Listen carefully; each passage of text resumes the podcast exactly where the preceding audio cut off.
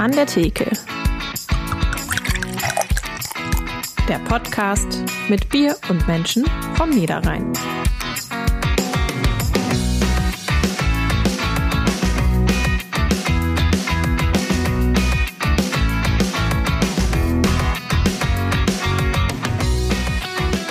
Er läuft und läuft und läuft und läuft und läuft und läuft und läuft und läuft und läuft. Nein, meine Festplatte hat keinen Sprung. Das beschreibt unseren heutigen Gast einfach am besten. Wir sprechen mit dem Marathonpater Tobias Breer. Und damit hallo und herzlich willkommen zu An der Theke, dem Podcast der NAZ. Wir treffen uns hier in jeder Folge mit einem interessanten Gast vom Niederrhein, trinken gemeinsam ein regionales Bier und kommen darüber ins Plaudern. Mein Name ist Sarah Schurmann, ich bin Niederrhein-Redakteurin der NAZ. Mein Name ist Markus Lenzen, ich bin ehemaliger Gastwirt und trinke gerne Bier. Ja, heute treffen wir uns endlich mal wieder persönlich. Lange Deshalb, her, ne? Ja, wirklich lange her. Deshalb kann ich dir, Markus, Oh, auch oh. etwas überreichen, was schon eine gewisse Zeit bei mir rumsteht. Ich gewöhne mich lange. Fast immer, wenn wir hier sind, kriege ich was Kriegst ein geschenkt. Geschenk? Bier. Ja. Ähm, und zwar ist das ein Turmbier aus dem kleinsten Strommuseum der Welt in Schermbeck. Da war ich für einen Termin. Ähm, und als ich dieses Bier gesehen habe, musste ich sofort an dich denken du- und dachte, hast bring's dir mal mit. Ganz, ganz herzlichen Dank. Ein Strommuseum. Genau, da gibt's alles zum Thema Strom. Ich hätte die Wette verloren, ob es das überhaupt gibt, ein Zwölf Strommuseum. Quadratmeter groß, in einem Turm, deswegen Turmbier. In einem Trafoturm. Ich bin gespannt. Ich habe zwei Flaschen bekommen. Werde ich verkosten? Ich bin gespannt. Ist aber nicht vom Niederrhein. Ist Hagendahl. Genau, Nee. nee. Können, wir Aber dann leider, ist am Niederrhein. können wir dann leider nicht in der Sendung. Ganz Genau, herzlichen Dank, Sarah. ist es für dich jetzt hier. Genau, aber jetzt zu den wirklich wichtigen Dingen des Lebens. Ähm, Markus, wie gern läufst du? Und damit meine ich jetzt nicht spazieren gehen. Ich habe mir gedacht, dass du das fragst. ähm, gar nicht gerne. Also äh, mangels, mangels, mangels Auto gehe ich sehr viel zu Fuß. Das macht mir auch Spaß. Ich gehe gern zu Fuß. Ich finde es entspannt, kann gut nachdenken. Äh, als ich nach Krefeld äh, gezogen bin vor elf Jahren, ich habe mir die Stadt wirklich erlaufen. Ähm, ich habe auch also alles, wenn ich im Urlaub bin, alles im Umkreis von einer Stunde Fußmarsch mache ich gerne zu Fuß. Aber jetzt sportlich laufen, ähm, letzte Mal gezwungenermaßen in der Schule, muss ich gestehen. Schon ein bisschen was her. Ja. Ja, bei mir ist es ein bisschen anders. Ich laufe ganz gern morgens, ähm, aber nie so mehr als zehn Kilometer. Vielleicht hat ja unser Gast heute ein paar Tipps für mich parat. Hallo, Pater Tobias. Ja, hallo, ich freue mich hier zu sein. Das Bier schmeckt schon gut. ja, genau, wir müssen äh, verraten, dass wir schon mal gerade probiert haben, Ja. weil, der, weil der Mund doch ein wenig trocken war. Wir mussten alle drei hatten eine stressige Anreise durch den Regen und wir konnten nicht widerstehen. Genau, ja. Ja, Pater Tobias, wann hattest du denn das letzte Mal Sportklamotten an? Also gerade vor einer Stunde. Deswegen habe ich jetzt so einen trockenen Mund. Ich bin gerade durch den Regen gelaufen und ich laufe wahnsinnig gerne im Regen, was viele nicht verstehen können, aber die Luft ist dann einfach sauberer und äh, es ist auch nicht kalt draußen, also weiß ich nicht, 18, 19 Grad und ich bin jetzt eine Stunde gelaufen, also knapp 10 Kilometer. Also für mich eher ein langsamer Lauf, habe einen schönen Film zwischendurch gedreht, also ein Video auf Ja. Facebook gesetzt und jetzt sind schon über 80 Likes. Was kannst du im Regen, wie kannst du im Regen laufen und so weiter. Ich sitze hier mit Chips und Bier zu Hause. Ja, vielleicht äh, solltest du gleich noch ein Foto machen, dass du jetzt auch Bier trinkst, dass du das Genau. auch gönnst. Chips haben wir nicht, aber Nee. ja. Gut, fangen wir an. Äh, Wir machen zum Anfang immer so eine kleine Runde Assoziationsspielchen. Wir sagen dir einen Begriff und du antwortest einfach intuitiv und kurz und knapp, was dir dazu einfällt. Ähm, Iron Man. Ja, habe ich immer schon mal vorgehabt. Und äh, vielleicht mache ich es mal. Mal gucken. Ich denke drüber nach. Lieblingsessen. Lieblingsessen ist natürlich äh, Kartoffeln und äh, Spaghetti. Aber nicht zusammen. Nein, getrennt. Manchmal auch vor den Marathonläufen esse ich auch Kartoffeln und Spaghetti Ui. zusammen. Kohlenhydrate. Viel, genau, Kohlenhydrate. Bundeswehr. Ja, Bundeswehr war ich selber. Ich war selber Soldat. Ähm, da war ich noch nicht Pater und hatte noch keine Theologie studiert. Also ich habe 15 Monate bei der Bundeswehr absolviert, damals in Hamburg-Harburg. Ich liebe Hamburg, eine wunderschöne Stadt. Und dort war ich bei den Sanitätern in Harburg und später im Bundeswehrkrankenhaus in Wandsbek. Und daher die Bundeswehr. Und war zwölf Jahre später dann Militärpfarrer, wieder bei der Bundeswehr. Und ja, immer wenn ich Bundeswehr höre, höre ich jetzt auch Afghanistan raus und dass die Soldaten dort waren und dass ich Soldaten beerdigt habe, die tot nach Hause kamen und ich kriege jetzt eine Gänsehaut, da kann man viel drüber sprechen. Mhm. Ähm, sind keine schönen Gedanken, die ich jetzt habe, aber das verbinde ich auch mit der Bundeswehr, aber auch schöne Sachen. Wir hatten wahnsinnig viele Taufen bei der Bundeswehr. Ähm, der Bischof von Essen hat sich immer gewundert, Pater wie machen Sie das? Ja, ich trinke abends mit den Soldaten ein Bier und dann höre ich immer wieder, wie, du bist nicht getauft, dann kommst du ja in eine Hölle rein, dann haben wir zweite Bier getrunken und so, okay, da muss ich mich doch mal taufen lassen und so kam das dann, dass man, weiß ich nicht, 14, 15 Taufen hatte im Jahr, also Bundeswehr. Ich mag, ich würde auch gestern oder vorgestern wieder zur Bundeswehr gehen oder morgen, wenn ich, wenn okay. ich könnte. Ja, spannend. Jesus Christus. Ja, Jesus Christus ist ein Vorbild. Alles, was ich tue, seitdem ich Priester bin oder seitdem ich Theologie studiere, ähm, gucke ich immer, in welcher Situation befinde ich mich jetzt, wo gibt es ein Problem oder wo gibt es auch ein schöner Gedanke, verbinde das immer mit Jesus Christus. Was würde Jesus jetzt an meiner Stelle tun? Das ist ein gutes Vorbild für mich und ein Weggefährte, ein Freund. Freizeit. Freizeit hm, kenne ich eigentlich gar nicht. Wenn ich laufe, dann verdiene ich sogar Geld. und wenn ich trainiere, okay, das ist vielleicht ein bisschen Freizeit, aber ich habe mein Diktiergerät dabei, mein Handy dabei. Das heißt, ich laufe montags und weiß schon, was am Sonntag für ein Evangelium drankommt und äh, gucke dann, äh, dass ich meine Predigt im Laufe der Woche schon auf Handy äh, diktiere. Das ist also Freizeit, wo ich dann Freizeit und Aufgaben miteinander verbinde. Muskelkater. Muskelkater habe ich eigentlich Anfang gehabt. Mit dem Laufen habe ich begonnen mit 43. Da hatte ich Muskelkater gehabt. Da wusste ich noch nicht so genau, wie es funktioniert und wie man sich ernährt. Aber ich laufe jetzt 14 Jahre und ich habe jetzt auch nach 100 oder 172 Kilometern eigentlich keinen Muskelkater mehr, weil ich immer Weihwasser dabei habe. Ja, da kommen wir gleich noch drauf zu sprechen. Unfassbar. Äh, Big Five. Ja, Big Five ich habe die Big Five, also London, wenn das damit gemeint ist, mhm. Chicago, New York, ähm, Boston und Berlin. Und das habe ich bereits, ähm, aber es fehlt mir den sechsten Stern noch, das ist Tokio. Letztes Jahr war es so, dass ich ähm, für Tokio angemeldet war. Ich hatte drei Jahre, habe ich darauf gewartet. Und dann kam die Pandemie und mhm. Tokio fiel aus. Ich bin dann zwischendurch äh, nach Mississippi geflogen, habe da einen Marathon gemacht, kam auch Gott sei Dank noch kurz bevor Amerika zugemacht worden ist aufgrund der Pandemie noch zurück nach Deutschland. Und ähm, dann sollte am 17. Oktober jetzt der Tokio-Marathon stattfinden. Also es wurde immer wieder verschoben. Und jetzt findet er auch wieder nicht statt. Jetzt laufe ich am 17. Oktober in Kärnten. Da warten die schon auf mich. Da sollte ich mein neues Buch vorstellen. Und äh, ja, jetzt laufe ich am 6., 7. März äh, 2022 in Tokio, hole den sechsten Stern. Das haben bisher nur 6.600 Menschen auf der ganzen Welt das, geschafft okay. und 384, glaube ich, in Deutschland, die sechs Sterne also die fünf habe ich, die fünf, ähm, die Big, ja, Big Five, Five ja. genau. Und da bin ich stolz drauf. Und wenn ich den sechsten habe, mache ich drei Kreuze. Wenn ich dann ins Ziel komme, boah, da träume ich von. Das ist so 14 Jahre für gebraucht. Äh, das kann ich mir vorstellen. Okay, letzter Begriff: Bier aus Duisburg. Ah, ich habe gerade einen Schluck getrunken. Die Frage passte und es ist sehr lecker. Webster-Bier trinken wir heute Abend und es ist total lecker. Ein bisschen süßlich. Also ist nicht, nicht herb, König Pilsener ist ein bisschen herb, trinke ich auch ganz gerne. Aber dieses Bier ist sehr, sehr lecker. Ja, ich trinke gerne Bier, äh, meistens alkoholfreies Bier nach den Marathonläufen, weil da so viele Mineralien drin sind. Ja. Also der Mineralhaushalt ist dann sofort wieder gefüllt, wenn ich so Training oder wenn ich einen Marathon hinter mir absolviert habe, trinke ich meistens dann alkoholfreie Biere. Sonntagsabends trinke ich auch Alkohol im Kloster, trinke ich auch schon mal ein Bier, aber auch gerne auch ein Glas Wein. Bier aus Duisburg, du hast schon vorweggegriffen. Wir trinken heute von der Hausbrauerei Webster aus Duisburg.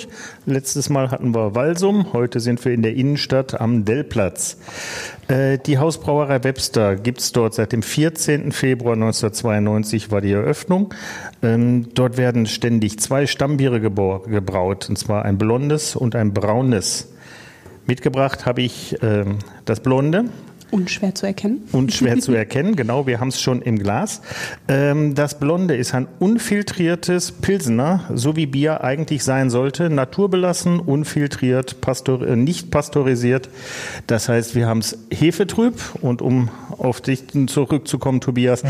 sämtliche Mineralien bleiben erhalten und die ganzen Vitamine sind ebenfalls noch da, weil es halt nicht erhitzt worden ist. Ne? Viel Vitamin B, viele Mineralstoffe, also e-, eigentlich ideal für Leute, die körperlich anstrengend anstrengend arbeiten müssen.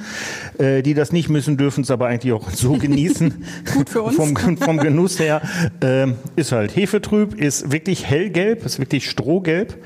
Ähm, vom Geruch, wenn wir mal eine Nase nehmen. Ja, brotigen, hopfig brotigen Charakter durch das, durch das Getreide und halt auch da die, die unfiltrierte Hefe setzt sich durch und im Geschmack, auch da sagtest du schon, völlig richtig, ist sehr mild. Die Hefe schleift immer die Hopfenspitzen oben so ein bisschen ab.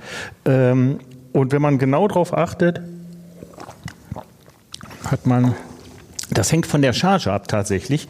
Äh, spendiert der Hopfen bei der einen oder anderen Auflage tatsächlich so ein, Spitz, so ein Spritzer Zitrone hinten dran. So ganz leicht im Abgang merkt man so ein bisschen herbe Zitrone. Mhm. In dem Fall ist das so. Ist nicht bei jeder Charge so, das liegt am Hopfen. Ähm, die Geschichte der Hausbrauerei Webster, als ich das aufgeschrieben habe, das liest sich so ein bisschen wie ein Witz. Treffen sich ein Luxemburger, ein Freiburger und eine Duisburgerin in Weinstefan, um Brauhandwerk zu studieren. Aber genau so war es. Rainer Hörger, dem liegt die Brauerei schon im Blut, sein Onkel war Braumeister. Marc Weber und Jutta Rosanski, ähm, die haben sich da in Weihenstephan getroffen, gemeinsam Brauhandwerk studiert und beschlossen, wir machen was zusammen. Langwierigste äh, Geschichte daran war wohl tatsächlich die Finanzierung auf die Beine zu stellen, weil man muss sich vorstellen, Lo Lokalität ist schnell gefunden, wer zahlt die Renovierung, das ist ja Vorleistung. Und so eine Brauanlage ist wirklich teuer, wenn man äh, was Vernünftiges haben möchte. Da geht's im sechsstelligen Bereich los. Als das geschafft war, ging es dann recht zügig. Anfang der 90er Garten gingen die Umbauarbeiten los. Und wie ich sagte, Eröffnung war 14.02.92. Ja. Seitdem gibt's die besagten Stammbiere. Dazu inzwischen äh, mehrere Saisonbiere, ein Sommerweizen, Winterweizen, ein Pale Ale als Sommerbier, Festbier und jahreszeitliche Böcke, Mai, Maibock, Nikolausbock etc. Ähm, Bier wird in Flaschen verkauft, aber nur dort in der Gaststätte selber. Ansonsten gibt es noch einen Biergarten und eine Küche natürlich dabei. Als wenn ihr Bier mitnehmen wollt, müsst ihr vor Ort fahren, esst was, nehmt Bier mit hinterher. Kann ich wirklich empfehlen. Und sind das immer so große Flaschen? Wir haben ja, Ja. wie viel ist das, ein Liter? Liter. Ja, wir haben noch ein bisschen hier was vor. Du sollst ja nichts aufmachen, was du nicht leer trinken kannst. ja, aber ist super lecker und äh, wäre vielleicht ein neuer Sponsor für mich. Direkt schon Frag, hier an die frag Arbeit die mal an und kannst Ja, also, also genau. ein, ein, ein Liter Bier so im Laufe von einem Ja, Sonntagabend. Ich trage gerne das Logo auf dem T-Shirt. Ja, vielleicht hört das ja Da Webster. machen wir gerne Kontakt. Genau. Ja, ja, ich merke das schon so ein bisschen. Also ich trinke sonst kaum Alkohol. Ja, dann wird's noch eine lustige Folge heute. Genau. Ja, Pater Tobias, bevor wir auf deine sportlichen Leistungen schauen, wollen wir erstmal ein bisschen zurückgehen in der Zeit. Denn als du 14 Jahre alt warst, ist deine Mutter gestorben und du hast den Glauben an Gott verloren. So steht es in deinem Buch ähm, Der Marathon-Pater, das in diesem Jahr erschienen ist. Wie hast du denn zurück zu deinem Glauben gefunden? Also erstmal war ich fast sechs Jahre weg von Gott und von der Kirche. Ich konnte ganz gut äh, ohne ihn leben, dachte ich. Aber im Inneren hat da doch was anderes geschlummert. Und ähm, ich habe dann eine Ausbildung gemacht bei BMW, habe also auch was Gescheites gelernt, Kaufmann gelernt. Das kommt mir jetzt eigentlich zugute, auch als Finanzchef von, von der Abtei Hamborn, als Kämmerer. Ja, der Pater Gottfried, der leider auch schon verstorben ist, der hat äh, damals die Pfarrgemeinde bei uns in Kappenberg, ich komme gebürtig aus Kappenberg, in der Nähe von zwischen Münster und Dortmund, und äh, Lünen, Selm, Borg, Schloss Nordkirchen und da in der Nähe liegt das Schloss Kappenberg. Und habe dort dann äh, ja, meine Jugendzeit verbracht auf einem großen Bauernhof. Wir haben wahnsinnig viele Pferde bei uns zu Hause und viele andere Tiere gehabt. Früher und äh, hatte dort eine wirklich tolle Kinder- und auch Jugendzeit gehabt. Und dann, klar, mit 15 Jahren ist dann die Mama gestorben, innerhalb von äh, sechs Wochen an Darmkrebs. Und wir sind sieben Kinder zu Hause und ja, da war irgendwie die Zeit der, also die Kindzeit vorbei. Und wir sind dann so kleine Erwachsene gewesen, die schon auf dem Bauernhof mitgeholfen haben. Und dann ungefähr fünf, sechs Jahre später, als ich dann die Ausbildung beendet hatte und auch die Bundeswehr beendet hatte, kam ich gerade von Hamburg zurück, hat mich der Pater Gottfried damals, der mein Heimatpfarrer war, gehört, wie es so auf dem Land ist. Ach, der Andreas Breer ist übrigens mein äh, weltlicher Name, so steht da im Pass. Auf der Rückseite steht da Pater Tobias, so kann ich dann auch unterschreiben. Da steht immer Künstler und Ordensname. Und der hat mich dann eingeladen und hat, ja, das Essen war ganz lecker und haben über Gott und die Welt und unterhalten. Ich fand das ganz toll. Ich war noch nie lecker essen gewesen. Auf dem Bauernhof Da hat man halt gegessen und so, aber wir haben uns das nicht leisten können. Irgendwo immer lecker essen wollten wir auch gar nicht. Aber der hat mich mal zum Essen eingeladen, das hat mich so ein bisschen inspiriert. Und dann äh, haben wir über Gott und die Welt. Dann habe ich gemerkt, unterhalten, gemerkt, okay, mit dem kannst du ja reden und so weiter und so fort. Und äh, ich hatte wohl das Bedürfnis gehabt, einfach mal über Gott wieder was zu erzählen. Ja, und dann irgendwann durch, weiß ich nicht, ganz viele Gespräche, die wir dann geführt haben, habe ich verstanden, dass der liebe Gott gar nicht in Schuld war, dass die Mama gestorben ist, weil die hat Krebs gehabt und Krebs sind Umwelteinflüsse, Auto, alle Schadstoffe und dadurch entstehen natürlich auch Krankheiten. Das hat der Mensch selber verursacht. Das habe ich dann alles verstanden und auch viel diskutiert und habe mich dann wieder mit dem lieben Gott angefreundet, hat natürlich ein schlichtes Gewissen gehabt, weil ich fünf, sechs Jahre mit ihm gar nicht gesprochen habe und so weiter. Heute tue ich es mehrmals am Tag und, äh, aber ich glaube, der liebe Gott war, mich, war eigentlich nicht böse, er war immer bei mir, ich habe es noch nicht gemerkt. Und ja, so habe ich wieder zu Gott gefunden, später dann auch wieder zur Kirche und hat er mich mal, der Pater Gottfried, nach Hamburg eingeladen, ins Kloster, die Prämositenserabtei in Duisburger Norden. Und da war ich total überrascht, dass es da so junge Patres gab. Ich kannte nur ältere, so ab 60, 70. Auch Priester waren halt immer ältere bei uns in der Gemeinde und so. Aber da habe ich erlebt, dass da ganz junge waren und das hat mich schon irgendwo inspiriert. Und ähm, ja, habe aber jetzt nicht gedacht, dass ich dann mal eintrete oder Priester werde. Ich wollte da mich verändern und der Pater Gottfried hat eine gute Idee gehabt, mach doch auf dem zweiten Bildungsweg das Abitur nach. Mhm. Ich hatte dann nur mittlere Reife gehabt mit Qualifikation, so dass ich dann auch Abitur machen konnte. Und da gibt es ein neues ein Marianum und das Friedrich-Spee-Kolleg. Und da habe ich dann äh, drei Jahre letztendlich die 11., 12., 13. Klasse nochmal absolviert. Mhm. Und habe da mit 24 Jahren das Abitur gehabt. Also man muss eine abgeschlossene Berufsausbildung haben, dann kann man dort das äh, Abitur machen. Und Schwerpunkt waren dann für mich die Altsprachen, Griechisch, Hebräisch und Latein. Die habe ich dann in drei Jahren gelernt. Und in dieser Zeit hat sich das so ein bisschen entwickelt. Äh, habe dann so Freundschaften gepflegt nach Hamborn hin zur Abtei, zum Kloster. Und dann ist der Gedanke dann im Laufe der Zeit dann auch gewachsen, doch Priester zu werden und dann äh, in die Klostergemeinschaft auch einzutreten als Novize dann am äh, also im äh, 1987 war das genau, mhm. 6. Dezember 1987 auf Nikolaus. Und dann habe ich das weiße Ordensgewand getragen und dann ging es nach äh, Schlegel, Oberösterreich, ein halbes Jahr Noviziat, also Kennenlernen der Gemeinschaft. Schafft man das überhaupt? Hält man das überhaupt aus? Und dann ein halbes Jahr in Hamborn. Und dann gingen die Studien los in Innsbruck und später in München, Philosophie, Theologie und Psychologie und habe die dann in München abgeschlossen. Mhm. Ja, aber die nächste Frage ist eigentlich schon beantwortet. Also es gab eine Initialzündung, ähm, dieses Essen mit Pater Gottfried nenne ich das mal, und dann war es quasi das, das Zurück zu Gott, war dann schon ein Prozess. Ja, es hat, ging nicht von heute auf morgen, sondern es war so langsam wieder anfreunden und langsam auch wieder die Bibel in die Hand genommen, die Geschichten äh, gelesen und dann klar, und dann habe hab ich mich halt entschieden, dann auch, ich hatte diese drei Jahre Zeit in Neuss, wo ich dann wieder zur Schule gegangen bin. Nach fünfeinhalb Jahren war es mal schwer wieder zu lernen. Ich war auch nicht mehr jung, also weit über 20 und habe dann aber in dieser Zeit durch die Altsprache mich immer mehr hineingekniet in diese Theologie, Philosophie und auch Psychologie und wollte immer mehr wissen.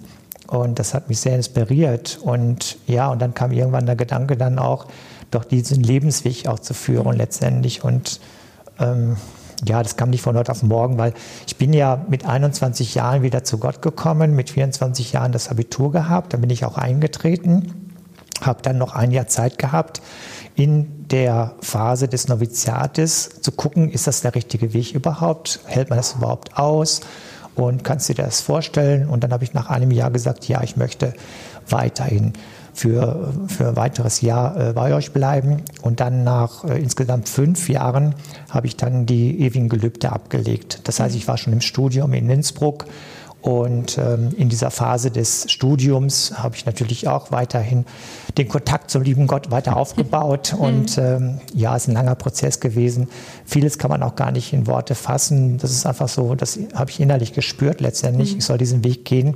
Und ehrlich gesagt, ich bin glücklich und ich würde alles nochmal machen, außer der Tod der Mutter. Aber das hat mich auch geprägt letztendlich, mhm. weil vielen anderen Menschen, wie ich immer wieder höre, die auch mein Buch gelesen haben, geht es ähnlich und finden sich auch in dieser Geschichte, die ich dort erzähle oder meine Lebensgeschichte immer wieder, immer wieder und ähm, ja, fühlen sich dadurch inspiriert ähm, durch, durch diese Impulse, die ich da gebe oder durch meine Lebensgeschichte dass es denen meistens auch ähnlich gegangen ist mhm. in ihrem Leben. Mhm.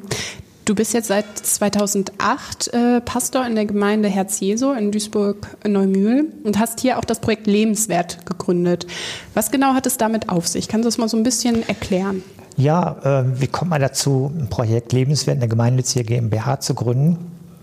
Ich war damals, also der Bundeswehr war vorbei 2006, dann war ich zwei Jahre im Abteizentrum tätig, habe dort Veranstaltungen organisiert, im Bereich Theologie auch, spirituelle Veranstaltungen, aber auch für Unternehmer oder auch Kulturveranstaltungen mit Dr. Stratmann war bei oft da, Hagen Räther war bei uns im Abteizentrum und dann bei uns in der Küche, in der Klosterküche, kommen jeden Tag bedürftige Menschen. Sie möchten ein Brötchen haben oder halt auch einen Kaffee, einen warmen Kaffee oder bedürftige Menschen, Hartz-IV-Empfänger und so weiter. Und unsere Damen, die sollen ja eigentlich für uns ähm, oder unser Koch äh, kochen und die Wäsche waschen und bügeln und so weiter und so fort und kamen teilweise ihrer Arbeit gar nicht mehr nach. Ähm, dann habe ich überlegt, ja, die Hartz-IV-Empfänger oder die Obdachlosen haben dann immer wieder Fragen gestellt äh, bezüglich Hartz IV, bezüglich Ämter, wo gehen die hin, wo können sie Hilfe bekommen. Und unsere Damen und, und auch der Koch auch waren teilweise überfordert letztendlich. Ich habe gesagt, ähm, dann muss ich irgendwas tun. Dann habe ich überlegt, eine Projektbeschreibung mal äh, aufgeschrieben und wie könnte ich mir das vorstellen? Ja, und dann habe ich mich mal erkundigt, wie man sowas macht, dass man eine gemeinnützige GmbH gründet und habe dann einen Namen gesucht. Ähm, mir war immer, ich liebe die Menschen und ich habe gesagt, jeder Mensch hat doch irgendwo ähm, ein Bedürfnis, wie kann ich den Menschen helfen? Und dann irgendwann kam ich auf das Wort äh, lebenswert und dann Projekt lebenswert. Lebenswert gab es, glaube ich, schon mal als Wort.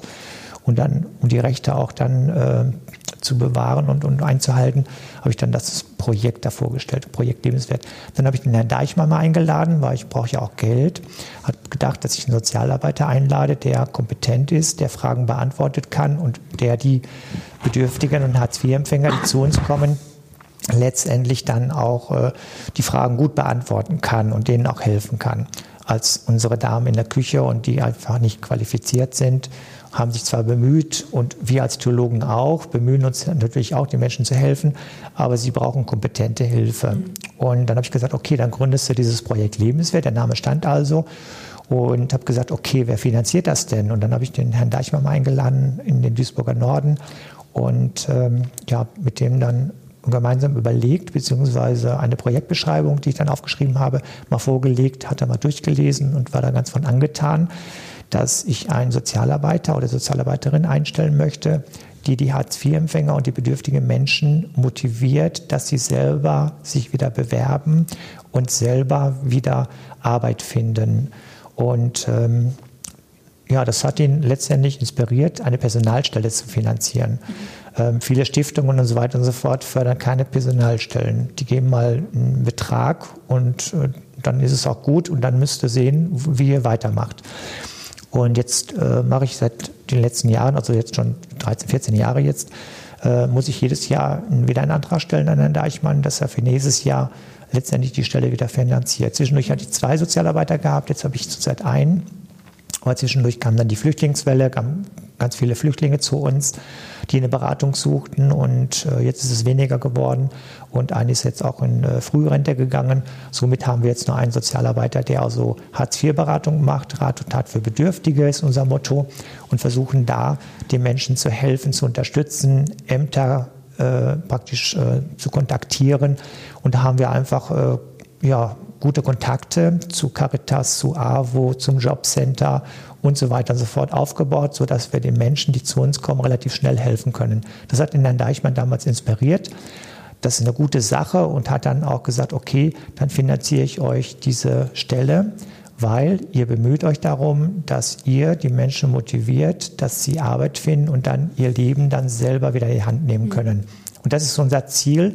Das machen andere so nicht. Also diese Motivation, Menschen zu motivieren, dass sie in die Arbeit kommen. Das ist das mhm. Wichtigste überhaupt. So eine Hilfestellung wieder, zu Genau, geben. wenn sie wieder Geld mhm. haben, dann können sie auch wieder äh, letztendlich dann auch ja, ihr Leben wieder selber in die Hand nehmen. Ne? Zusätzlich zu, um das Projekt auf, auf das Projekt aufmerksam zu machen äh, und Spenden zu sammeln, bist du jetzt als Marathonpater unterwegs.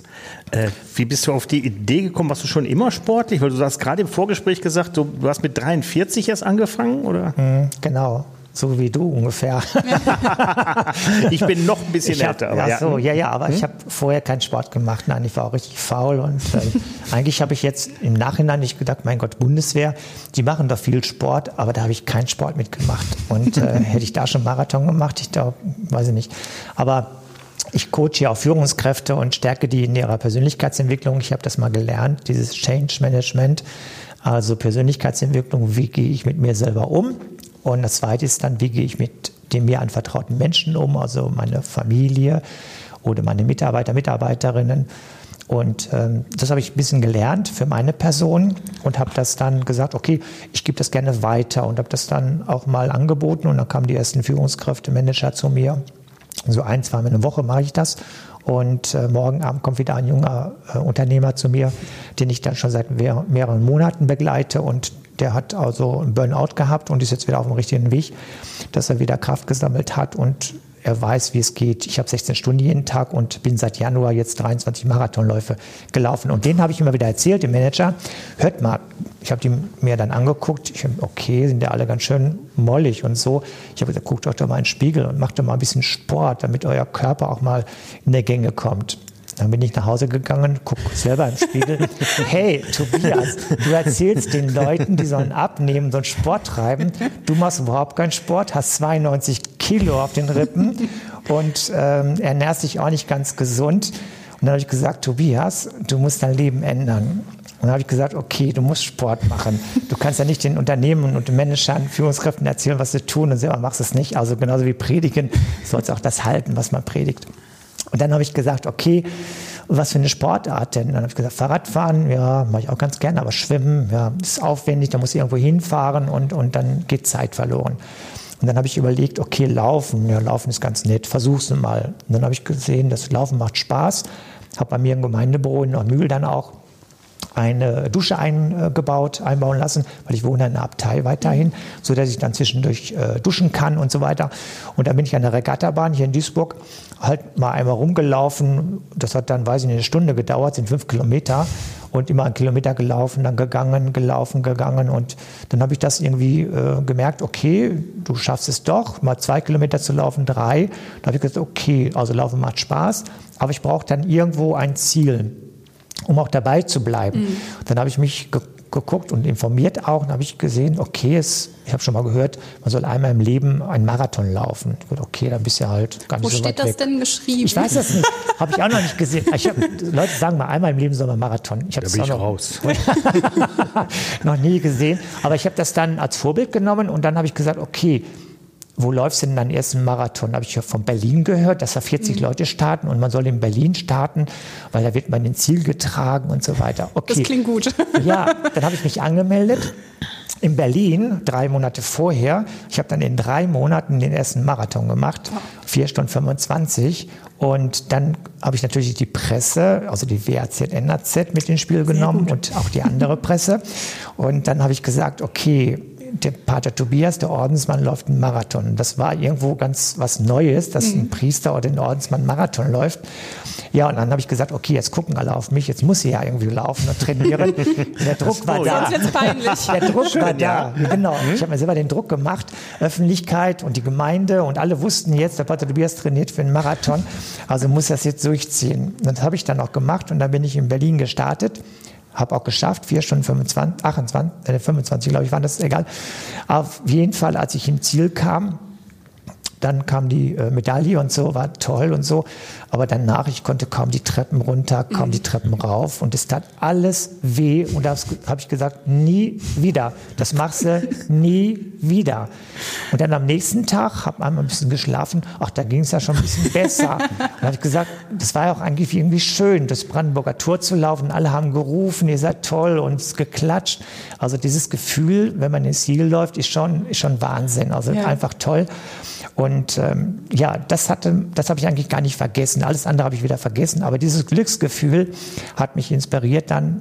Äh, das war im September gewesen, der Marathon in Berlin, immer Ende September, mich dann im April für Hamburg anzumelden. Und in Hamburg habe ich dann den nächsten Marathon gemacht. Und in Hamburg habe ich dann gesehen, dass es dort Sponsorenläufer gibt. Ich denke, okay, wieso, so, was, wie funktioniert das? Und dann habe ich mich erkundigt, da laufen also äh, Läufer, Läuferinnen für gute Zwecke, für ein Herz für Kinder oder keine Ahnung, wofür auch immer.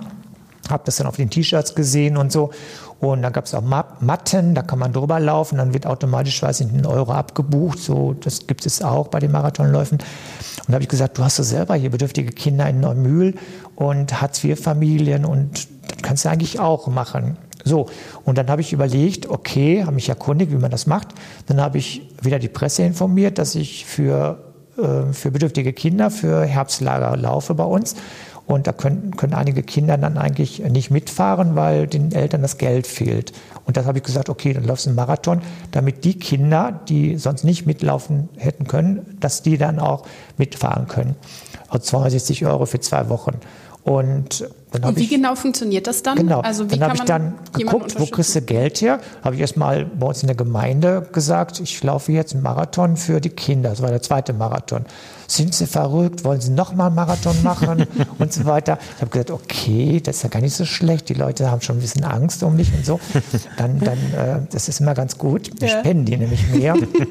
und dann ähm, ja, kamen schon die ersten privaten Spenden und habe ich gesagt, okay, komm, wir machen Plakat und wir machen Flyer. Dann haben wir ein großes A4-Plakat gedruckt und unten drauf haben wir dann die hiesigen Firmen in Duisburg Nord mal gefragt, wollt ihr mal hier den Pater Tobias unterstützen, der läuft jetzt für Kinder, fürs Herbstlager, dann können nämlich bedürftige Kinder mitfahren und, ähm, oder an Schwimmkursen teilnehmen oder was auch immer.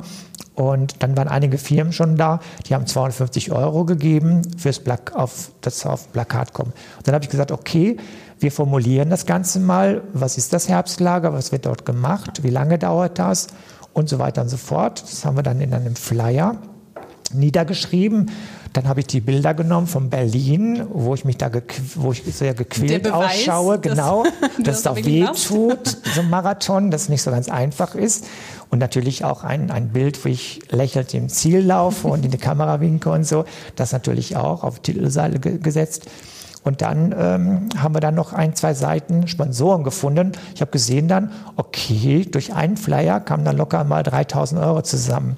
Ich habe gesagt, okay, also da waren ganz viele Unternehmen, die da mitgemacht haben, so Visitenkarten, große, große Logos draufgesetzt für 250 Euro und dann waren da, weiß ich nicht, 10, 15, 20 Logos dann drauf und dann haben wir die Flyer gedruckt und dann haben wir die nochmal flächenmäßig verteilt, auch am Veranstaltungsort in Hamburg. Und da kamen eigentlich da, weiß ich, 5.000, 6.000 Euro zusammen durch einen Marathon. Da war, da klingelt dann die, noch die Kasse, als die gehört haben, der zweite Marathon. Mittlerweile laufe ich ja fast jede Woche Marathon. Und, aber Berlin auch jetzt, da gab 3000 Euro habe ich schon für die Fahrradfahrschule, das nächste Projekt. Ja, ja wie aber, viel hast du denn jetzt insgesamt so schon zusammen erlaufen? Also jetzt, äh, letztes Jahr waren es, als ich das Buch geschrieben habe, 1,5, aber mittlerweile ja. sind es 1,6 Millionen Boah. Euro. Ja. Das macht einen doch stolz, wow. oder? Ja, also, also da, deswegen, seit Januar habe ich 23 Marathonläufer. Ich bin jetzt bei 96.000 Euro. Euro Boah. seit Januar. Mhm. Sieben Projekte und ein Projekt auch hier in Essen, äh, 1000 Herzen für, für die Kinder mhm. und für die Herzklinik. Und da habe ich mal 10 Kilometer hier gemacht. Dann gab es dann 2500 Euro, habe ich dann hier gespendet. Dann habe ich 42.195 Euro den Flug, äh, Flutopfern in Ahrweiler mhm. gespendet. Und erst hatte ich 20.000 Euro zusammen. Und dann habe ich gemerkt, durch einen Marathon, den ich in Köln gelaufen bin, durch den 100 äh, Marathon Club, den gehöre ich an. Mhm äh, machen die eigentlich jede Woche Marathonläufe. Das sind auch gezielte Marathonläufe, also die auch anerkannt werden. Diese virtuellen, die werden eigentlich nicht anerkannt, mhm. die man so in der Freizeit läuft, sondern die Strecken müssen schon offiziell vermessen sein, dass es auch wirklich 42,195 Kilometer sind. Und dann habe ich dann äh, das Geld direkt unten auch hingebracht den Kindern und Jugendlichen, die wirklich durch Flut, durch die Flut alles verloren haben. Mhm. Also die wohnen teilweise bei anderen Familien und ich habe mir das vor Ort angeschaut. Also teilweise der Friedhof ist ganz weggeschwemmt worden, die Leichen waren auf den Straßen und so, was sie mir erzählt haben, was die Kinder erlebt haben. Und dann habe ich das im Förderverein gegeben durch einen Lauffreund, Professor Wolfgang Gieler. Und die, der war auch dann da bei der Geldübergabe. Und dann haben wir das ein Gymnasium gegeben und die unterstützen dann die Kinder, die gar nichts mehr haben, also auch nur das, was sie anhatten noch und ein iPad, äh, die Ausstattung, ein Schultornister und solche Sachen haben wir dann durch dieses Geld finanziert. Mhm. Und dann auch ein Teil des Geldes für den Sportplatz, der war gerade neu fertig für 100.000 Euro, auch weg, weggeschwemmt. Und die Schule war direkt an, an der A gelegen, also nicht weit von, von der A entfernt. Also wenn man das dann vor Ort sieht, dann sagt man, okay, ich laufe gerne noch einen zweiten Marathon. Mhm. Also für mich tut der Marathon jetzt nicht mehr weh, wenn ich einmal eine Woche laufe. Jetzt Samstag laufe ich auch schon wieder und eine Woche später in Kärnten den Marathon.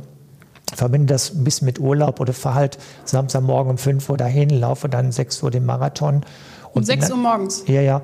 Und bin dann um äh, Nachmittag schon wieder da und kann schon wieder taufen, übernehmen und so. Also den Leuten fällt gar nicht auf, wie sie waren schon wieder Marathon laufen. Ja, ich, ich bin da mal kurz hingefahren. Das ist also, andere liegen vielleicht, Wie man das so macht, ich ja. meine. Ne? Ja, ja, so ist so mein Tag schon durchgetackert und so. Aber das ist äh, gut, Berlin, da muss man natürlich dann ja. hinfahren. Das genieße ich dann auch mit einem Tag Vorlauf und einem Tag Nachlauf. Mhm. Und das sind dann immer drei Tage. Aber so die kleinen Marathonläufe, kleinen Marathonläufe, also es bleibt das heißt immer trotzdem genau, die Kilometer 42 Kilometer, aber ja. sind halt die Teilnehmerzahl sind halt nur ja. 20 dabei oder 30.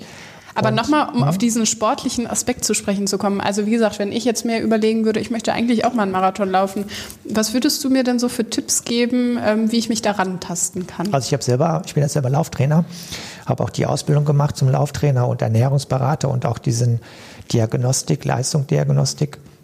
Das heißt, ich schreibe auch Trainingspläne. Das heißt, den, die bei mir laufen lernen, also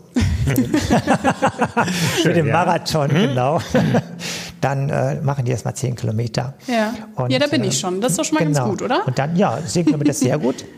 Also Zeit sollte man gar nicht drauf schauen. Die Zeit ist gar nicht so wichtig. Die kann man nachher, da kann man nachher dran feilen, dass man schneller wird. Da macht man Intervallläufe und so weiter, ein paar Bergläufe. Also wichtig ist, dass man drei Reize setzt, Laufreize in der Woche, dass man nicht immer jeden Tag zehn Kilometer läuft, weil der Körper gewöhnt sich dran und du willst sie nicht steigern. Also wichtig ist zum Beispiel beim ersten Mal machst du vielleicht zehn Kilometer, läufst du ganz langsam, ganz normal, eine Stunde vielleicht oder Stunde 15, je nachdem, wie schnell du bist. Und den zweiten machst du vielleicht einen Berglauf. Also hier in Landschaftspark Nord gibt es also kleine Berge, die man dann, weiß nicht, zehnmal rauflaufen kann. Dann hat man auch schon gut was mhm. geschafft. Dann merkt das Herz, okay, das Herz wird anders trainiert mhm. durch Bergläufe. Der Puls geht ganz hoch und wenn man wieder runterläuft, geht der Puls wieder ganz schnell wieder runter. Also Laufen hat auch was mit Herztraining zu mhm. tun.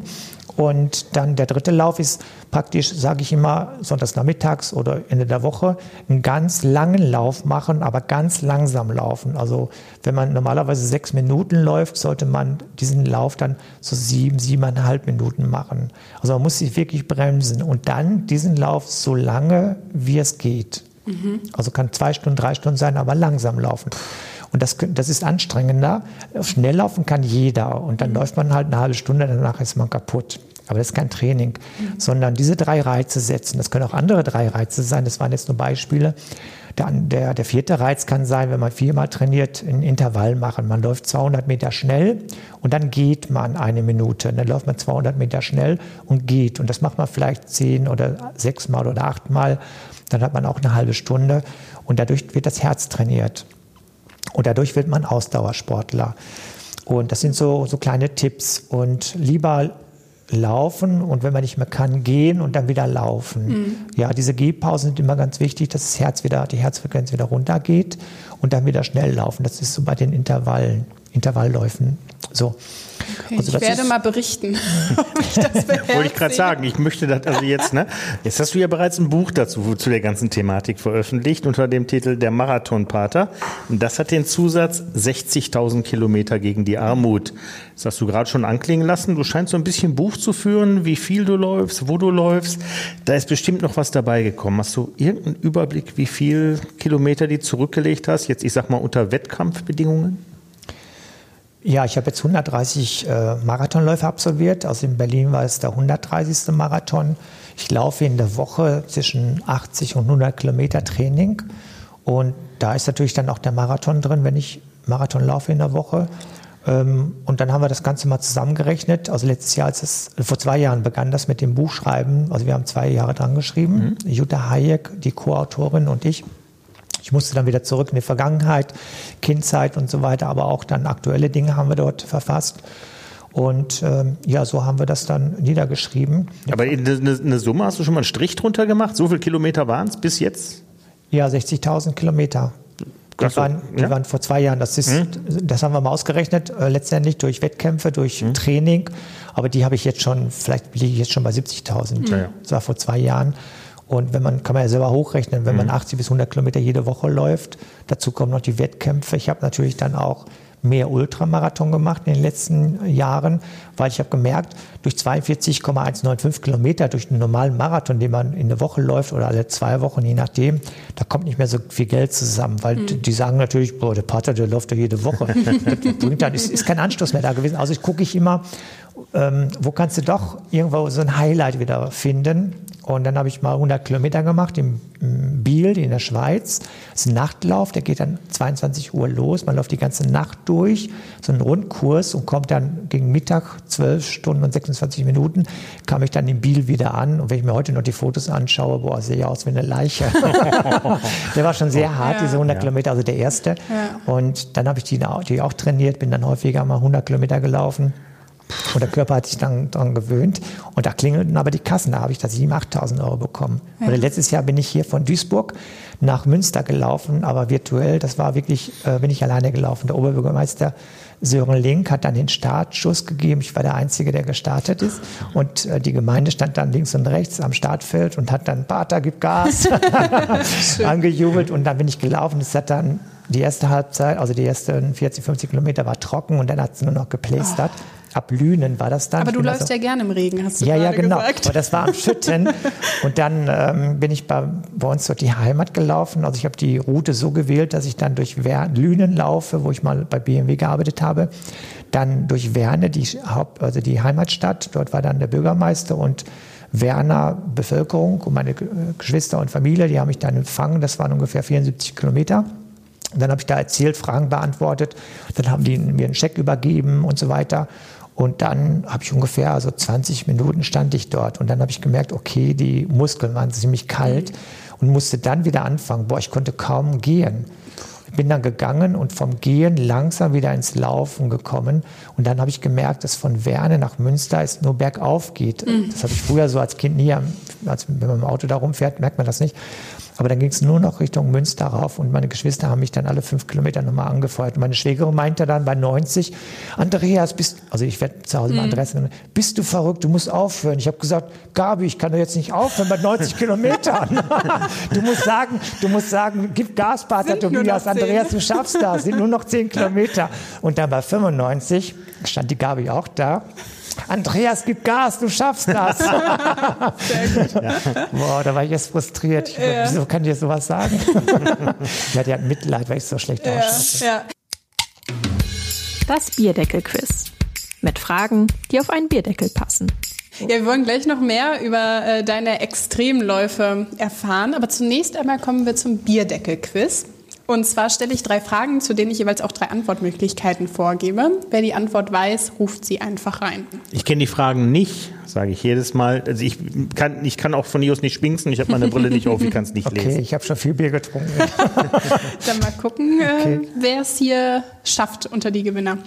Ähm, die erste Frage lautet, beim 24-Stunden-Ultramarathon müssen LäuferInnen innerhalb von 24 Stunden eine möglichst lange Strecke zurücklegen. Wo liegt da der Weltrekord? A bei über 250 Kilometern, B bei über 300 Kilometern oder C bei über 350 Kilometern? Boah, das weiß ich auch nicht. Jetzt kannst du besser einschätzen, was man in einer Stunde so schafft. Also ich schätze mal über 350 Kilometer. Ich hätte jetzt auch gesagt, irgendwie, die sind ja alle so ein bisschen verrückt, glaube ich. Also über, es gibt bestimmt jemanden, der über 350 Kilometer geschafft hat. Ja. Nee, richtig ist B, über ähm, 300 Kilometer. Janis Kuros, ich weiß nicht, ob ich das richtig ausgesprochen habe. Ach so, vier Stand, ähm, innerhalb von 24, 24 Stunden. Stunden. Ah, okay. Mhm. Aus Griechenland, die 1997 über 303 Kilometer. Das ist äh, unfassbar. Hast du denn auch schon mal so einen 24-Stunden-Lauf absolviert oder nur, äh, also nur nein, in Anführungsstrichen nein, nein. Ach, 24 Stunden, ja, das kommt hin. Ja, ja, ich dachte jetzt die längste Strecke. Ähm, 24 Stunden bin ich, äh, ja, ich bin eigentlich durch die Wüste gelaufen, 31 Stunden.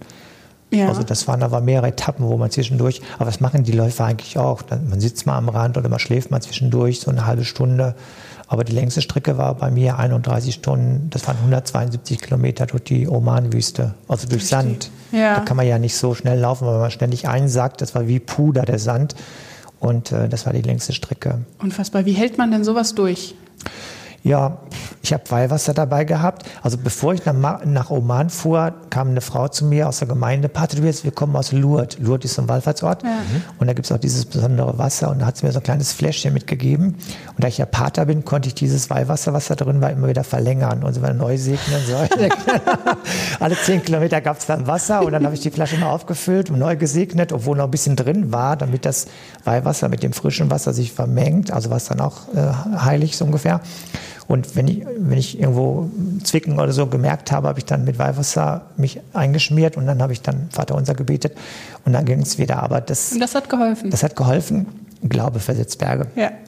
Aber die Berge dann, die ich vor mir hatte, die, die man dann dort Dünen nennt, das waren also 600 bis 800 Meter Dünen.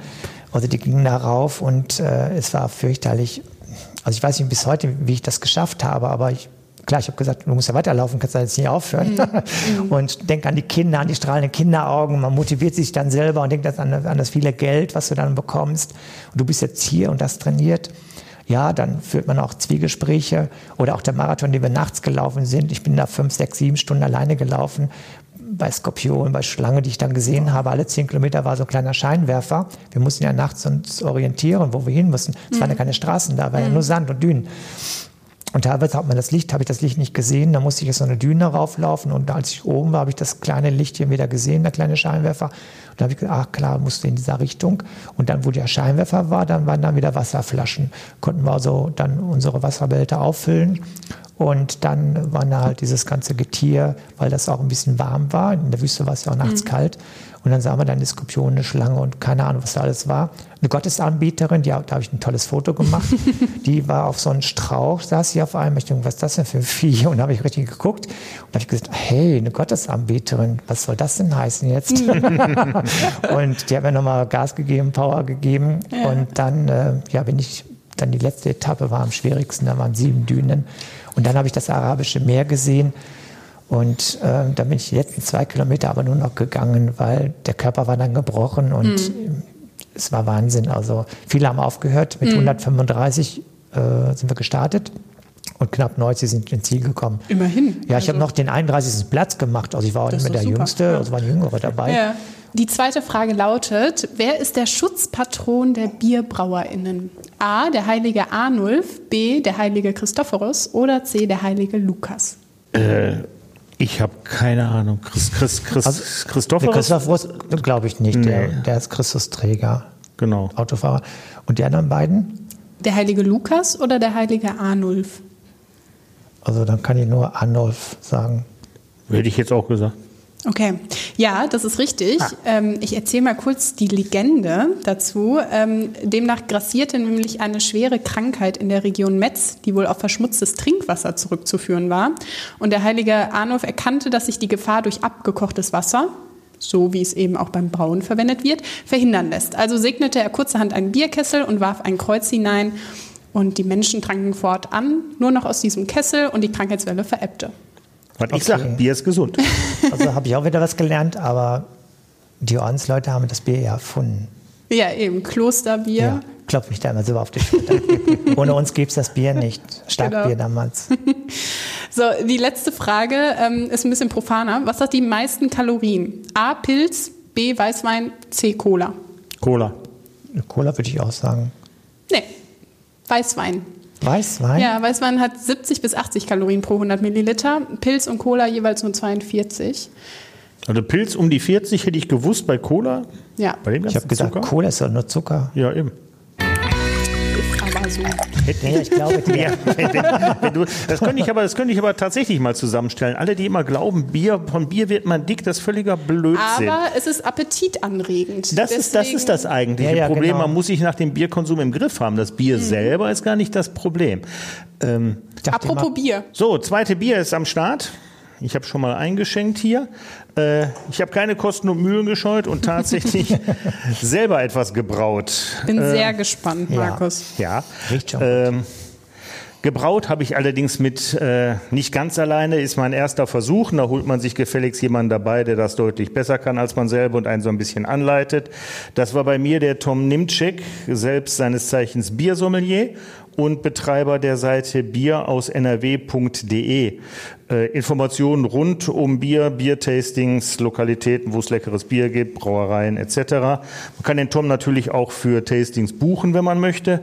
Alles auf der Seite bier-aus-nrw.de. So, er hat angeleitet, wir haben gebraut ein mildes niederrheinisches Altbier. Wenn wir es im Glas anschauen, ist es so. Auch hier natürlich nicht pasteurisiert und, Hefe, und äh, nicht gefiltert, also hefetrüb. Ähm, Wäre bei uns auch gar nicht möglich, gibt die Anlage nicht her, weil wir haben tatsächlich auf, ähm, wenn du so willst, Küchenartikeln gebraut mit zwei Einmachtöpfen. Äh, und wenn man wirklich mal zwei Stunden lang die Maische selber gerührt hat, bekommt man so einen kleinen Eindruck davon, dass das richtig Arbeit ist, dieses Bier herstellen. Und vor allem, ähm, das dauert vom Einmeischen bis hinterher, es ist im, Gär, im Gärbottich, circa acht Stunden. Da muss man einen kompletten Arbeitstag für einplanen. Und danach riecht die ganze Wohnung wahrscheinlich danach, oder? Wir haben es auf der Terrasse gemacht. Okay. Wenn du es in der Wohnung machst, kommst du mit dem Lüften nicht hinterher. Ja. So. Aber schauen wir mal, was ich, was ich, was ich verbrochen habe. Prost. Ja, Prost. Also ich finde für einen ersten Versuch, oh guck mal, Sarah, Sarah lächelt mich freudig an. Danke, Dankeschön. Say no more, Dankeschön.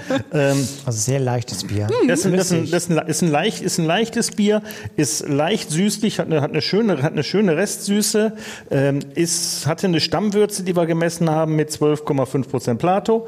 Ähm, nur 30 internationale Bittereinheiten. Auch da gegenüber der Malzschüttung äh, tritt die Bittereinheit ein bisschen zurück. Rausgekommen sind wir bei 4,5 Volumenprozent. Ähm, für die Fachleute, die es wissen möchten, Malzschüttung war Münchner, Wiener, Karamünch 2, Kara Spezial 2 und Pilsener Malz.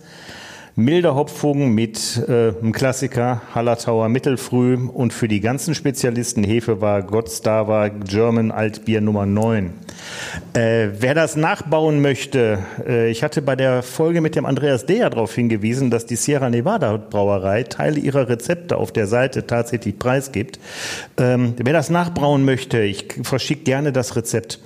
Dazu einfach eine Mail schicken, ne? Genau, An- einfach eine Mail an, an der Theke at funkemedien.de, sagt die Sarah nachher auch nochmal. Äh, da kann man sich gerne die Rezeptur mit Brauanleitung von mir zuschicken lassen und das nachbauen. Äh, was ihr braucht, ist im Prinzip einen großen Einmachtopf, was zum Umrühren und so ein paar Behälter drumherum. Äh, die Artikel kriegt ihr im gängigen äh, Brauereibedarf. Ja, schmeckt super. Also ich werde gleich nach Hause laufen. Kannst du ja. Gut, ja, hier hat jeder eine Flasche bekommen und wenn wenn wir die alle aufhaben, darf von uns auch keiner mehr Auto fahren. nein, nein, ich laufe. Markus, bist du denn auch zufrieden? Lecker. Ganz, ganz ehrlich, ähm, bei, als ich es nach dem, also nach den sechs Wochen vor Gorn das erste Mal probiert habe, fand ich es ein bisschen sehr mild. Jetzt hat es ein bisschen noch in der Flasche nachgereift, haben mit Flaschengärung gearbeitet. Hat es schön noch nachgezogen. Ich finde das ganz ehrlich richtig, richtig lecker. Nee, ohne zu lügen. Also ich bin Pater. Also Darfst du gar nicht, das genau. ist äh, wirklich lecker. Ja, ist also wie gesagt für, den- für den ersten Sud. Wir brauen nächsten Samstag den äh, den nächsten Sud steht ein äh, Bratapfel Bockbier an für die Weihnachtszeit. Ja, da bin ich ja Fan von, von sowas. Ja, ja, ja, ja. Ich bringe ich bring auch wieder was mit. Drohe ich, hier, drohe ich jetzt schon mal an. So, aber weiter im Text. Wir haben ja, wir haben ja einen Gast, um den es eigentlich gehen soll. Ähm, das habe ich mir extra in äh, Silbenschrift aufgeschrieben. Ich kann das sonst, glaube ich, nicht aussprechen. Der Ordensgründer der Prämonstratenser, Ja, ja.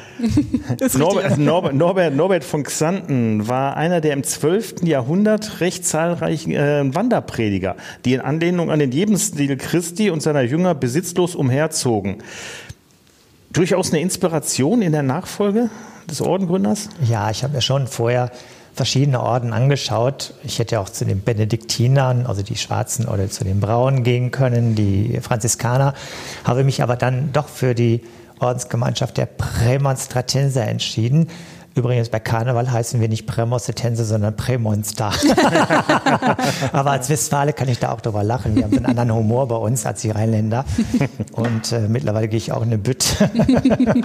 Und äh, ja, nach 14 Jahren jetzt in der Gemeinde äh, muss ich da auch mal bei den KfD-Frauen auftreten und so weiter. Ja. Aber ähm, ja, der heilige Neubert hat mich damals schon inspiriert. Der wollte gerne, dass die Priester zusammen wohnen, zusammen leben. zusammen beten und von der Gemeinschaft aus dann die Menschen betreuen in der Fahrseelsorge vor allen Dingen. Heute sind wir in der Fahrseelsorge tätig, schon damals. Und das, was der heilige Norbert damals wollte, ist heute noch aktueller. Viele Weltpriester überlegen sich, wollen sie allein im Pfarrhaus leben oder halt sich doch in eine Gemeinschaft anschließen. Und wenn sie dann sich einer Gemeinschaft anschließen möchten, dann doch eher die Prämositenser weil sie dann auch die Gelegenheit haben, doch in der Gemeinde dann in der Pfarrei zu arbeiten. Bei den Benediktinern oder bei den Mönchen ist es nicht so, weil die haben Ort Labora, Bete und Arbeit und sind eigentlich nur im Haus und ähm, leben ihr Mönch äh, sein. Aber unsere äh, Ausrichtung ist das, was der heilige Norbert auch wollte. Und der heilige Norbert war für mich und ist immer noch ein gutes Vorbild. So als Wanderprediger, so fühle ich mich auch, letztendlich zu den Menschen hinzugehen, den Glauben verkünden, Glauben vorlieben und bei mir ist es halt durch das Projekt Lebenswert ähm, ja eigentlich eine schöne Einrichtung, wo ich viele Menschen erreiche. Ne? Wir hatten jetzt dieses Jahr über 80 Taufen, also bei knapp 5000 Katholiken. Die Leute wundern sich immer, Pater, wie machen Sie das? So viele, so viele getaufte Leute und, und, und Kinder, Jugendlichen. Jetzt habe ich Erwachsene, die wieder eintreten in der Kirche.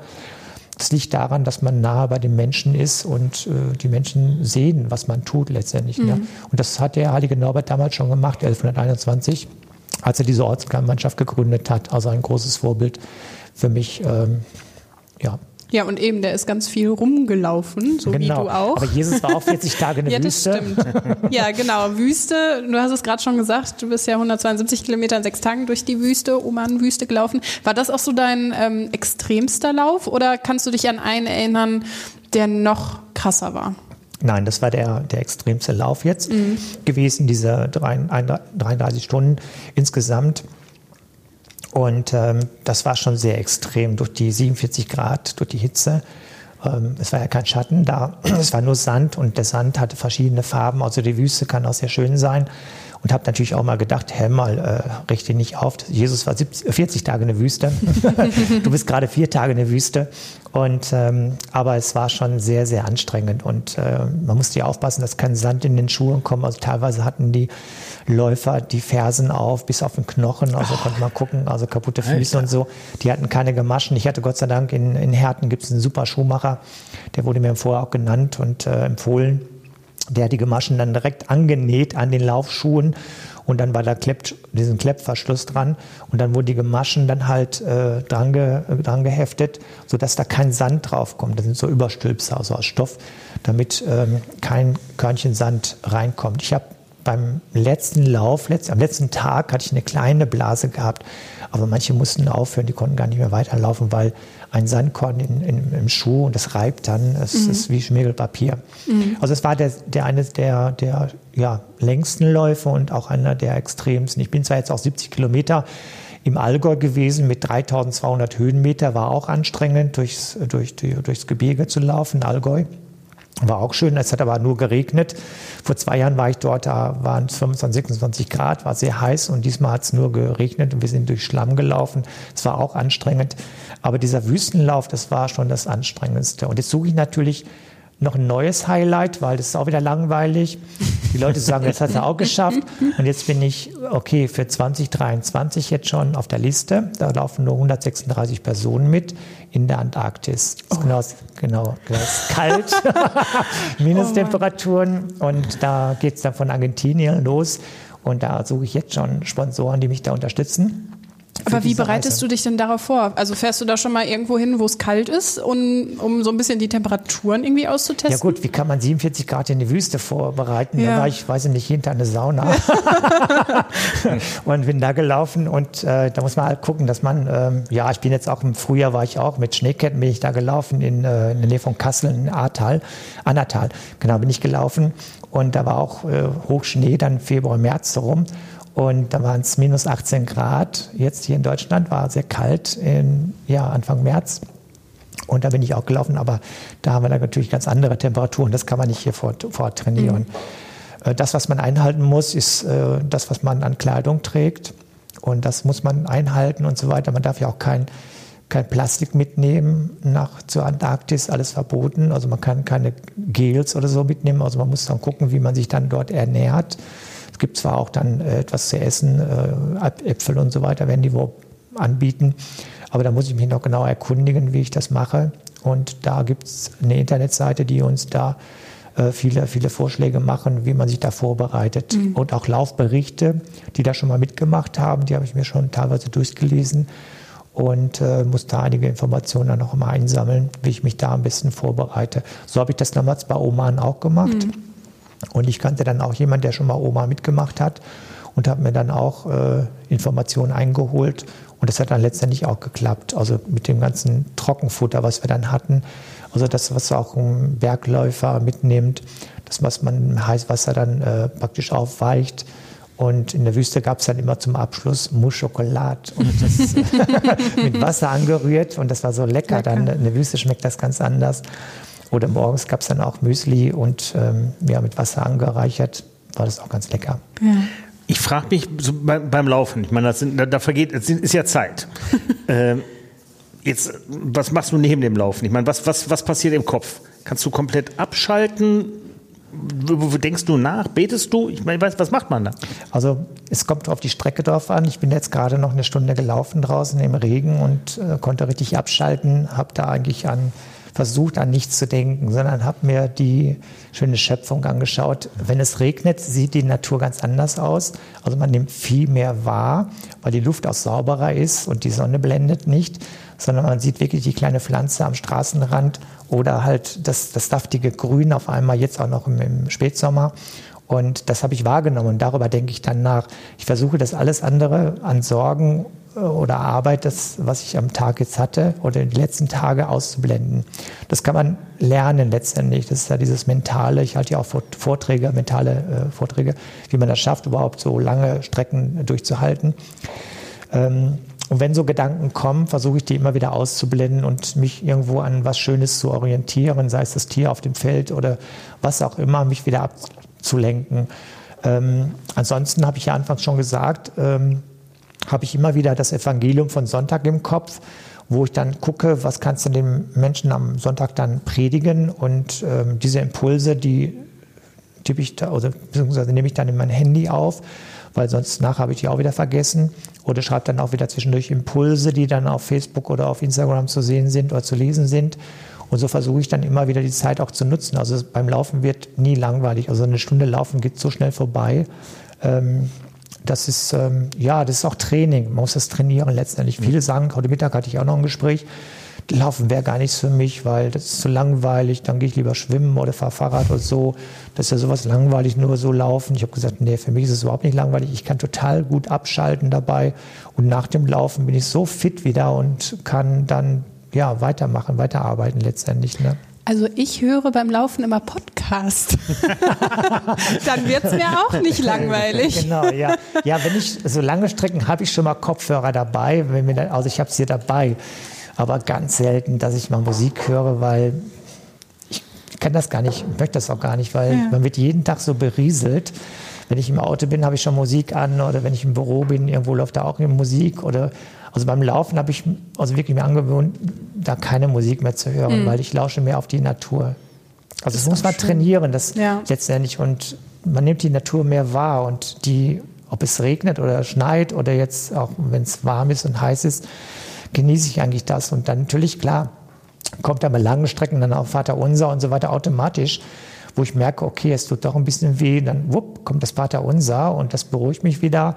Oder wenn ich sehe, bei normalen Marathon jetzt äh, bei Kilometer 33, 34, da kommt ja bei vielen dann das kleine Hämmerchen oder so, äh, hör auf oder was machst du eigentlich hier? Es kommt bei mir auch manchmal. Und dann stelle ich mir immer die, die, äh, die Bilder vor Augen von den Kindern, denen man ja was Gutes tut. Und diese Kinder sieht man dann auch, dass sie dann äh, an Schwimmkursen teilnehmen oder dass wir jetzt einen Junge auch eine Reittherapie finanziert haben, wie der Junge auf dem Pferd sitzt und strahlend da seine Augen sieht und so. Diese Bilder rufe ich mir dann ab und die motivieren mich weiterzumachen, weil wenn ich es nicht schaffe, kriege ich das Geld nicht. Mhm. Also werde ich durch diese Bilder, die ich mir hervorrufe, letztendlich wieder äh, ja, inspiriert, weiterzulaufen und dann, dann vergisst man auf einmal die Schmerzen und dann geht es wieder. Mhm. Ich gehe dann manchmal, also wenn das kommen, vorkommen sollte, ist aber selten, dann gehe ich einfach und merke nach einer Minute gehen, jetzt geht es doch wieder und dann kann ich wieder laufen. Mhm. Ja, man muss dann einfach mal gehen. Letztendlich sage ich den Marathonläufern auch, wenn es wirklich nicht geht, geht einfach mal, ist ja nicht schlimm. Äh, deswegen habt ihr keine schlechte Zeit, weil das holt ihr dann wieder auf letztendlich, als wenn ihr euch quält und nachher habt ihr dann eine schlechtere Zeit letztendlich. Ne? Also man muss immer auf den Körper hören, wie weit er fit ist. Aber ich lasse mich immer von der Natur inspirieren und da kann ich wirklich nur das Ganze empfehlen. Schaut euch die Natur an. Die hat mhm. so viel zu bieten, weil man wird, wird einfach abgelenkt. Ja, das stimmt.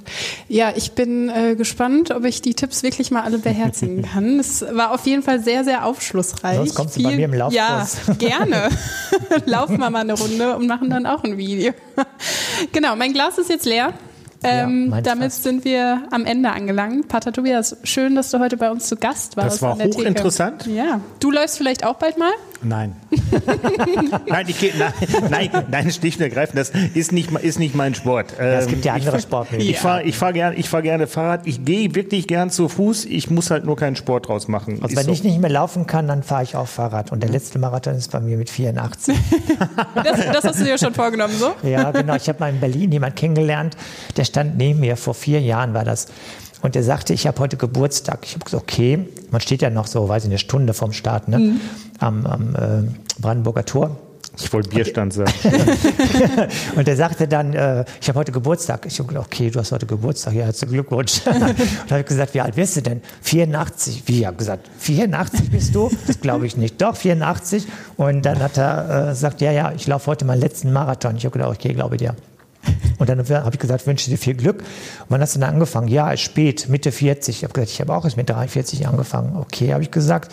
Dann hast du heute 84, hast du heute Geburtstag. Also viel Glück und Gottes Segen gewünscht habe ich ihm. Ich weiß nicht, ob er es geschafft hat, aber dann habe ich gesagt zu ihm, okay, du bist für mich jetzt ein Vorbild genommen. Ich werde mit 84 auch meinen letzten Marathon Ach, hier schön. in Berlin laufen. Ja, das ist doch ein so, guter Das ist ein Ziel. Da ja. drücke ich auf jeden Fall die Daumen für. ja, genau. Bei uns geht es in zwei Wochen weiter. Dann treffen wir uns mit der Journalistin, Moderatorin und Autorin Anne Gesthüsen. Und wer zu Hause und mit uns anstößen möchte dabei, Brauhaus Jäger in Xanten, Scottish Ale und Honigbier steht bei uns ähm, zur Debatte. Wenn euch unser Podcast an der Theke gefällt, würden wir uns freuen, wenn ihr ihn abonniert, gute Bewertung da lasst und weiterempfehlt. Ihr wisst schon, Freunde, Bekannte, Kegelclub und so weiter. Ja, und wenn ihr uns ein direktes Feedback geben wollt oder, oder das Rezept für das Bier haben wollt. Genau, genau, das Rezept für das Bier. Dann könnt ihr uns eine E-Mail schicken. Die Adresse lautet nochmal hier an der Theke funkemedien.de. Das war an der Theke mit Markus und Sarah. Tschüss. Tschüss. Ein Podcast der NRZ.